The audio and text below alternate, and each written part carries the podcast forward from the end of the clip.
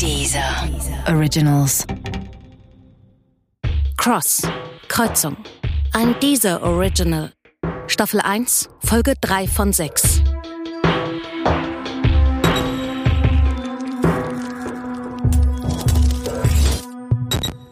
Auf dem Beifahrersitz liegt ein Holzteller, dekoriert mit landestypischen Blumen, handbemalt, am Flughafen gekauft, potthässlich. Ich werde behaupten, die Kinder in der Werkstatt hätten ihn extra für sie geschnitzt. Im letzten Moment bemerke ich das Schlagloch vor mir.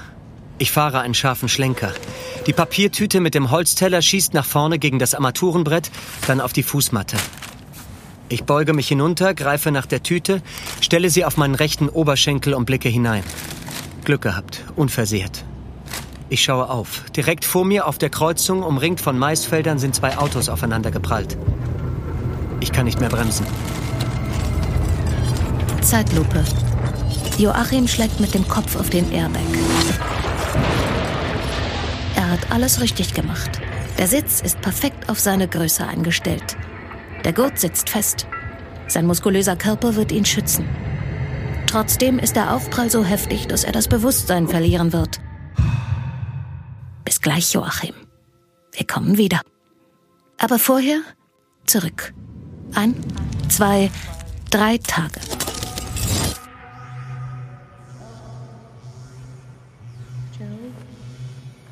Joe. Joe, your phone keeps buzzing. What? I think it's your sister. Barbara? Achim? Was ist? Äh, Ich weiß, es ist mitten in der Nacht bei euch. Papa ist tot. Heute Morgen. Er ist einfach eingeschlafen. Er hat nicht mehr viel mitbekommen, wegen der Medikamente. Ja. Morphin, ich weiß. Die Beerdigung ist in drei Tagen. Okay. Schaffst du das? Ja, ja, ja. Natürlich. Sag Bescheid, wenn du mehr weißt. Wegen der Flüge. Okay. Bis dann. Ich weiß nicht, warum meine Mutter meinen Vater geheiratet hat. Ich hatte immer das Gefühl, dass wir die Kinder meiner Mutter waren und dass mein Vater mit uns nichts anfangen konnte. Arbeit, Strenge, wenig Worte. Er war wie aus einem anderen Jahrhundert aus der Zeit gefallen. Als meine Mutter starb, war ich 17. Es fühlte sich an, als hätte sie uns mit einem Fremden allein gelassen. Und dieser fremde Vater war nun tot. Joachim steigt nicht in ein Flugzeug. Er steigt in eine Zeitmaschine. Zurück in eine Vergangenheit, an einen Ort, den er nie geliebt hat. Sein Zuhause. Von Port-au-Prince über Miami und JFK nach Tegel.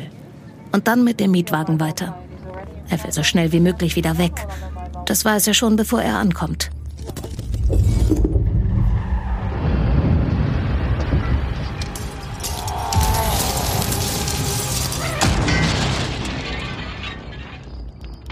Joachim öffnet die Augen.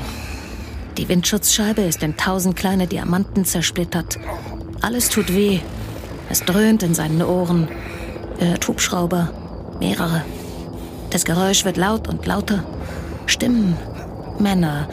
Sie rufen Kommandos. Plötzlich vernimmt er ein lautes Quietschen. Ein Brechen. Ein Splittern.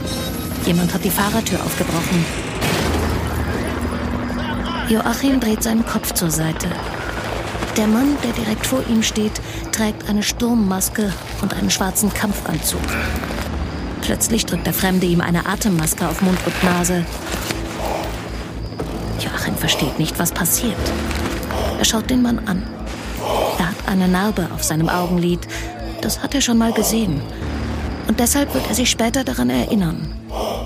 Joachim verliert erneut das Bewusstsein. Aber seine Geschichte geht weiter.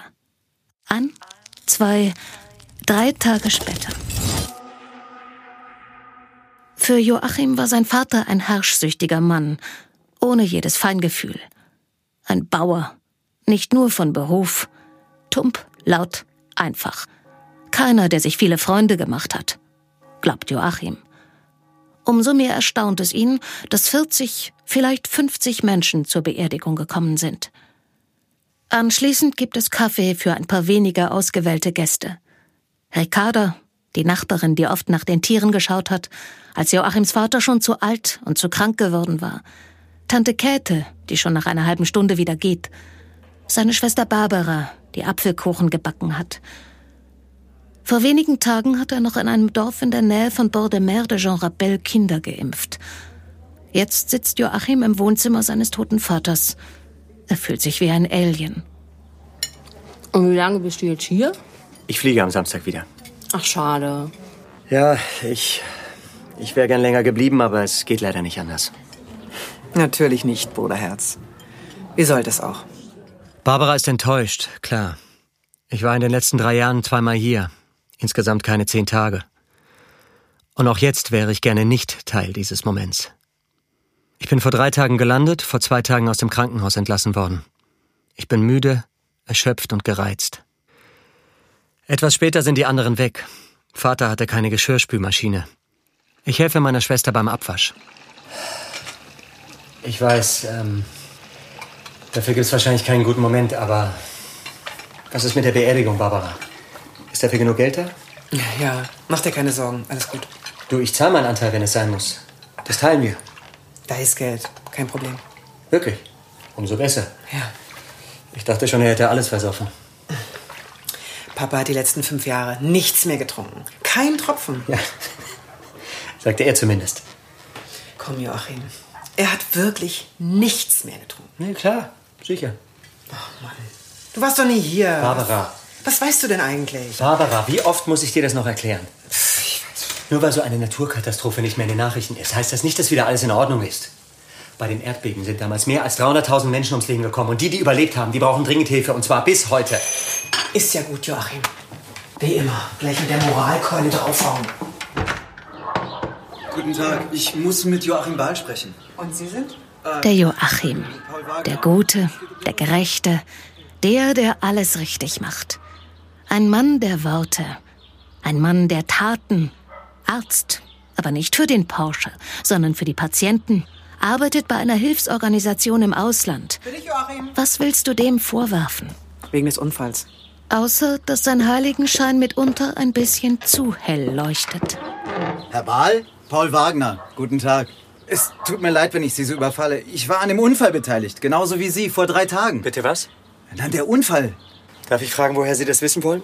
Ich habe ein Paket zugestellt bekommen mit meinen Sachen vom Unfallort und da war was von Ihnen drin, was mir gar nicht gehörte. Äh, hier. Danke. Also dieser Unfall, ich weiß ja nicht, wie viel Sie davon mitbekommen haben, aber da ging es einfach nicht mit rechten Dingen zu. Ich verstehe nicht so ganz. Äh, man hat Ihnen doch auch bestimmt diese Geschichte mit dem Botschafter erzählt. Also ich meine, wie blöd glauben die denn sind wir? Von wem reden Sie? Ich habe immer noch nicht verstanden, was Sie von mir wollen. Hören Sie, ein Freund von mir, der bei dem Unfall neben mir im Auto saß, der René, der ist spurlos verschwunden. Einfach so. Weg. Spoiler Alert. Und genau so hätte es auch bleiben sollen. René, weg. Vielleicht schwer zu kapieren, aber passiert. Einfach so, weg. René hat alles richtig gemacht. Aber der Paul, der ist schon viel zu tief drin. Der kann das nicht mehr gehen lassen. Der wird nicht verstehen, dass René am Ende sterben muss. Er wird nicht mal davon erfahren.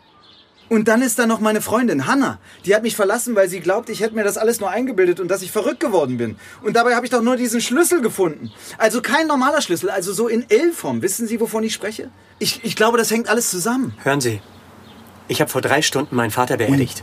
Jetzt kommt's. Die Polizei sagt, es gab gar keinen Unfall. Und dann, dann diese Frau im Brautkleid. Haben Sie die gesehen? Und dann der Schuss. Es tut mir leid, ich kann Ihnen nicht helfen und ich will Ihnen nicht helfen.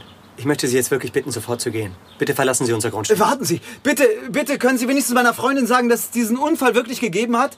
Einfach nur kurz am Telefon sagen, dass... Moment, pass auf, ich habe eine Idee. Ich rufe Sie schnell an. Sagen Sie einfach nur, dass Sie auch an dem Unfall beteiligt waren, Bitte ja? gehen Sie ich, jetzt. Ich, nur ganz kurz. Ich bitte Sie, ich würde ungern die Polizei rufen müssen. Herr Bahl, Sie verstehen das nicht. Nur weil Sie glauben, es sei nichts passiert, heißt das nicht, dass Sie nicht hinter Ihnen her sind.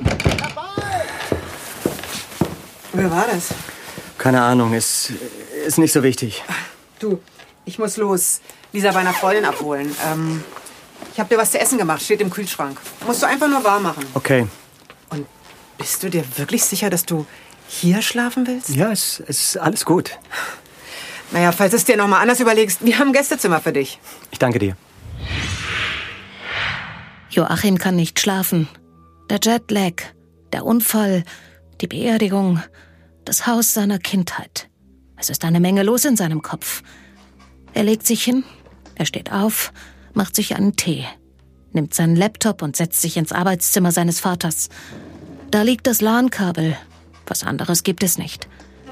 Im Regal neben dem Schreibtisch steht ein Ordner mit Kontoauszügen. Er hat Geld, hat seine Schwester Barbara gesagt.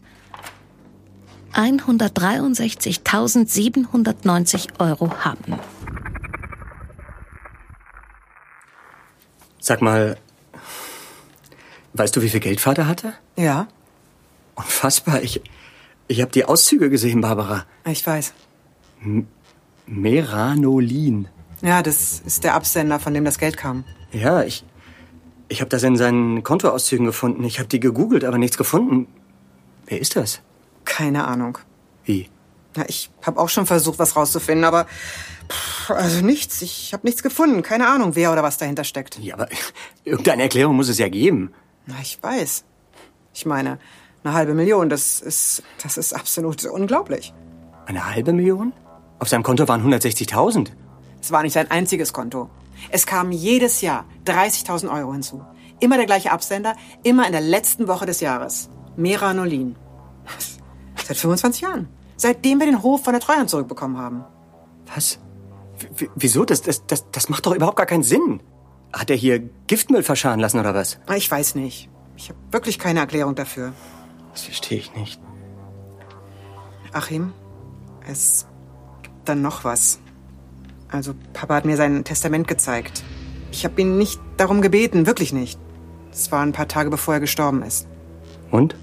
Also, ich bekomme das Geld und du den Hof und das Land. Was? Ja. Oh, bitte. Was für ein Arschloch. Ich. Das ist ungerecht. Das ist. Ich habe Papa hier gepflegt. Also immer auf Abruf, rund um die Uhr. Fünf Jahre lang. Ich habe auch noch eine Familie, die hat auch darunter gelitten. Und du immer am Ende der Welt Jesus spielen. Ja, klar. Das ist deine Sache, aber mach mir das echt nicht zum Vorwurf. So habe ich das nicht gemeint. Ich doch auch nicht. Komm her. Sie umarmen sich. Joachim war kein guter Bruder, das weiß er. Viel zu lange war er viel zu weit weg. Und er wird in den nächsten wenigen Tagen nicht gut machen, was er in den letzten 20 Jahren verpasst hat. Das weiß er auch. Und trotzdem, der Tod seines Vaters berührt ihn viel mehr, als er dachte. Das wird ihm erst jetzt klar. Hello? Hi. Hi. Why are you up? Must be middle of the night in Deutschland. I just couldn't sleep. How are you? I don't know. It's always weird being back home. Well, are you coming back next weekend? Well, no. I canceled my flight on Saturday. Why? Is something wrong there? No. No, no, no. It's just. I have a feeling I, I should stay here for a while. Straighten things out, and. And I think it would be good for my sister if I stay a little longer. Well, of course. I I understand. I miss you, Joe. Thank you. I miss you too. Der Hof meines Vaters war einmal ein stolzes Anwesen, ein prächtiges Bauernhaus. Ländereien, große Scheunen, schwere Maschinen. Das ist lange her. Das meiste Land ist verkauft, die Tiere auch. Bis auf ein paar Hühner, ein altes Pferd, zwei Katzen. Der Garten rund ums Haus verwildert. Das Dach müsste dringend ausgebessert werden. Die alte Ölheizung klingt im Winter wie ein Poltergeist. Manchmal habe ich von Haiti aus online die Seite der Regionalzeitung gelesen. Die Schule im Dorf hat schon in den 90ern zugemacht. Der kleine Laden, die Kneipe, die Apotheke. Alles weg. Der Bus nach Güstrow fährt nur noch dreimal am Tag. Ganz in der Nähe hat man vor ein paar Wochen Wölfe gesichtet. Herr Bahl, Jens Niemann, guten Tag. Guten Tag. Entschuldigen Sie, wenn ich hier einfach so unangemeldet auftauche, aber ich war gerade in der Nähe. Okay. Äh, ich bin hier aus Güstrow. Ich war am Samstag auch auf der Beerdigung, ähm, aber Sie haben mich wahrscheinlich gar nicht gesehen. Nein. Tut mir leid. Entschuldigen Sie, ja. Also wie gesagt, wenn ich hier so unangemeldet einfach bei Ihnen vor der Tür stehe, aber ich wusste sonst nicht, wie ich Sie erreichen sollte. Niemand Immobilien. Bitte? Ich kannte Ihren Vater gut. Aha. Josef, das war eine gute Seele, ein, äh, ein Sturkopf, aber ein guter Mann. Ein guter Mann. Und wie stolz er auf Sie war. Bitte? Joachim verschlägt es die Sprache. Sein Vater? Stolz auf ihn? Das hört er zum ersten Mal in 36 Jahren. Von einem Fremden. Richtig angegeben hat er mit Ihnen, der erste Arzt in der Familie. Das hat er gesagt? Ja. Er sagte nur, es wäre so schade, dass Sie so selten Zeit hatten. Ich habe schon gesagt, Josef, diesen Mustersohn, den hast du dir doch nur ausgedacht. Kleiner Scherz. Mein Vater und ich haben fast drei Jahre lang nicht miteinander geredet. Und nur weil meine Schwester Barbara gedrängt hat, haben wir schließlich den Kontakt wieder aufgenommen. Quälende Telefonate mit langen Gesprächspausen. Äh, hören Sie, mh, ich gehe davon aus, dass Sie nur ein paar Tage hier sein werden, sonst, sonst wäre ich nicht so kurz nach der Beerdigung hier aufgetaucht, ja? Aber Ihr Vater sagte, er wird Ihnen Haus und Hof vererben? Ja, ich hörte davon. Ich hätte da einen Interessenten. Was wirklich? Ja, ehrlich gesagt, es gibt diesen Interessenten schon seit vielen, vielen Jahren. Ihr Vater wollte nur nie verkaufen. Nicht mal darüber reden wollte er. Okay. Ah, das, äh, das ist jetzt ziemlich überraschend, aber generell natürlich darüber reden. Klar, gerne. Sehr gut. Das freut mich. Warum kommen Sie nicht morgen in mein Büro äh, in Güstrow, sagen wir, 15 Uhr? Okay. Dass er dieses Haus, dieses Stück seiner Vergangenheit erben soll, empfand Joachim wie einen letzten großen Mittelfingerzeig seines Vaters. Doch jetzt ist er sich nicht mehr ganz so sicher. Trotzdem, dass plötzlich dieser Mann vor der Tür steht, ist wie ein Glücksfall für ihn. Herr Bahl, Marina Oswald von Oswald Immobilien. Ja? Äh, Mir ist zu Ohren gekommen, dass Ihr Vater vor einigen Tagen verstorben ist. Mein Beileid. Danke. Wenn ich richtig informiert bin, werden Sie das Haus und die Ländereien erben. Ähm, ja, vermutlich. Woher wissen Sie das? Ich bin im Auftrag eines Klienten auf der Suche nach einem Hof wie dem Ihres Vaters. Was wirklich? Ah, okay. Das, ähm, das überrascht mich jetzt. Ja, das Gebäude und die Ländereien entsprechen genau dem, was mein Auftraggeber sucht. Herr Bahl? Entschuldigen Sie, ich, ähm, ich bin offen gestanden etwas perplex. Ich meine, ich habe das Haus offiziell noch nicht mal geerbt und, und jetzt bekomme ich gleich zwei Angebote an einem Tag. Ein zweites Angebot. Ja, von einem Makler hier aus der Gegend. Ich dachte, eine Immobilie in dieser Gegend sei quasi unverkäuflich. Interessant. Joachim ist ein schlauer Kopf. Er ahnt, dass hier etwas nicht stimmt. Als wenn ein Angebot nicht schon genug wäre. Ein zweites erscheint ihm geradezu unglaublich.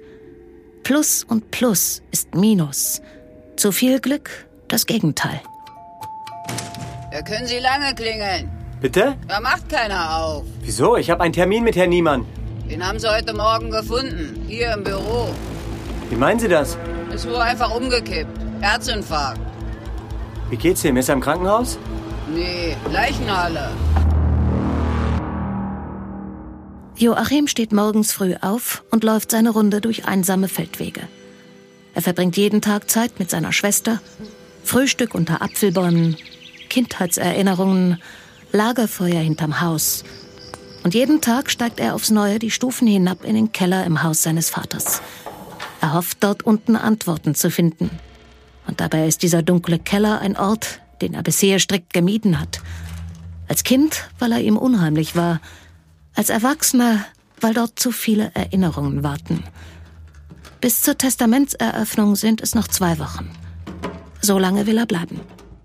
Joachim öffnet alte Kisten und findet Fotos vom Familienurlaub an der Ostsee. Die Jugendweihe seiner älteren Schwester Barbara. Als sich der kleine Joachim am Tisch erbricht und seine Mutter ihn ins Krankenhaus fahren will. Doch stattdessen gibt es Ohrfeigen vom Vater. Das erste Westauto der Eltern. Ein alter weißer VW Golf 1. Er findet alte Kisten mit Bankunterlagen. Das meiste ist so vermodert, dass er kaum noch etwas lesen kann. Kein Hinweis auf die Firma, von der das Geld kommt. Nichts. Doch dann entdeckt er zwischen all den alten Pappdeckeln eine schmale Kladde. Schwarz und mit einem kleinen Zahlenschloss verriegelt. Joachim ist sich gleich sicher. 4, 8, 15, 16. Die Glückszahlen seiner Mutter. Er öffnet vorsichtig die Kladde. Es befindet sich ein mehrfach gefaltetes Dokument darin und ein Schreiben in einem Umschlag. Ein handgeschriebener Brief, den er sofort liest. Präambel. Erstens, es passieren Dinge, von denen du nichts weißt, wenn du irgendwas anderes glaubst. Vollidiot. Zweitens, es gibt Dinge, von denen niemand weiß, dass es sie gibt. Systeme. Drittens, du bist nicht Teil des Problems, du bist Teil des Systems.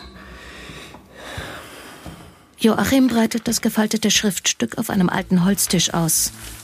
Es zeigt einen großen Kreis. Am Rand daneben Größenangaben. 2,50 Meter Durchmesser, in diesem Kreis Linien, Muster, immer wieder Zahlenangaben. Er sieht aus wie ein Bauplan, aber nicht für ein Haus. Und in der Mitte eine Art L-förmiges Objekt. Joachim erinnert sich sofort an den Mann, der am Tag der Beerdigung hier auftauchte und der eine Notiz mit seiner Telefonnummer im Briefkasten hinterließ. Cross. Kreuzung. Schlüsselloch. Hallo? Baal, Joachim Baal, guten Tag. Ich, ich weiß nicht, ob Sie sich an mich erinnern. Ja, Sie waren an dem Unfall beteiligt. Genau. Und Sie haben mich danach auf dem Hof meines Vaters besucht. Ja, ja. äh, Es tut mir leid, wenn ich da etwas aufdringlich war. Hat sich das mit Ihrer Freundin wieder eingerenkt? Mit Hannah? Nee, das ist nicht so einfach zu erklären. Ähm, Sie, Sie haben damals von einem Gegenstand erzählt. Eine, eine Art Schlüssel, richtig? Ja, richtig. Wieso? Wissen Sie, wie groß dieser Gegenstand ist? Also, kennen Sie vielleicht seine genauen, seine Maße? Äh, ja. Moment. Warten Sie einen Moment. Ähm, untere Seite ist 10 Zentimeter, links sind es 18, oben 3 und das erste Stück der rechten Seite. 16, dann 7 und 2. Woher wissen Sie das? Ich glaube, wenn das, was Sie haben, da ein Schlüssel ist, dann kenne ich das Schlüsselloch. Was meinen Sie damit? Das, das ist nicht so einfach zu erklären. Erst recht nicht am Telefon. Ähm, können wir uns treffen? Ja, sicher. Unbedingt. Joachim weiß noch nicht genau, was er von Paul halten soll, weil Paul anscheinend an eine Verschwörung glaubt, an eine ganz große Sache. Und an große Sachen glaubt Joachim schon aus Überzeugung nicht. Trotzdem, Joachim versteht, dass Paul ein guter Typ ist. Einer, dem er zuhören wird. Hallo, Paul Wagner. Äh, Paul. Joachim. Sie reden. Joachim hört dem Mann aus Berlin zu. Der redet zu schnell, denkt Joachim. Der wirkt immer so, als müsse er gleich los. Dann holt Joachim den alten Schnaps aus dem Vorratsraum hinter der Küche. Paul erzählt von Hannah, die ihm nicht mehr glaubt.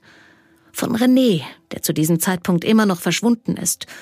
Und von seinen höchst merkwürdigen Begegnungen mit Julia, deren Eltern bei dem Unfall ums Leben gekommen sind, und mit Vera, der Braut, die beim Unfall im Auto gegenüber saß. Was glaubst du, was das alles zu bedeuten hat? Ich habe keine Ahnung. Vielleicht sitzt am Ende ja jemand in einem Raum und drückt alle 108 Minuten einen Knopf. Was? Oder man landet im Jahr 1986 und trifft sich selbst. Was meinst du damit? Nicht so wichtig. Sie trinken, sie reden, sie trinken. Irgendwann entschließen sie, sich noch einmal gemeinsam die Kreuzung anzuschauen, auf der sich der Unfall ereignet hat. Es sind keine 500 Meter Luftlinie vom Hof. Sie laufen quer durch das Maisfeld, das bald geerntet werden wird. Paul hat eine Taschenlampe dabei. Es ist schon dunkel. Wie ist das überhaupt möglich? Dass hier vier Autos einfach so mitten im Nirgendwo ineinander fahren. Absurd, oder? Ich meine, ich weiß, warum es mir passiert ist. Ich war einfach unachtsam. Glaubst du an Schicksal? Nee. Ich schon. Puh. Joachim spürt, wie der Boden unter seinen Füßen wankt. Er trinkt selten. Und wenn, dann sicherlich keinen Schnaps. Er setzt sich auf die Straße, mitten auf die Kreuzung. Aber all das, das ist doch kein Zufall. Das, das Leben will uns etwas sagen, Joachim. Wir verstehen nur noch nicht was. Ich weiß. An Schicksal zu glauben macht vieles einfacher. Ich habe schon in vielen Krisenregionen dieser Welt gearbeitet und natürlich, klar. Wenn dir so ein Tsunami dein Haus, deine Familie, alles, was dich ausmacht, begräbt, da kann dir der Glaube, das Schicksal helfen, damit umzugehen. Aber jetzt sag ich dir mal was, mein Freund. In Wahrheit passieren Dinge, weil vorher andere Dinge passiert sind, die dazu führen. Schicksal ist nur etwas, was wir uns in unserem Kopf zusammenreimen. Nicht mehr. Joachim schaut Paul an, der mit einem Mal wie angewurzelt dasteht und in die Ferne schaut. Joachim. Was ist? Da. Joachim spürt den Schnaps in seinen Adern. Er hat etwas Mühe, sich aufzurichten. Er schaut Paul an, dann dreht er sich um und sieht, was Paul sieht. Ein heller Punkt, rot-orange, erleuchtet die dunkle Nacht. Der Hof steht lichterloh in Flammen.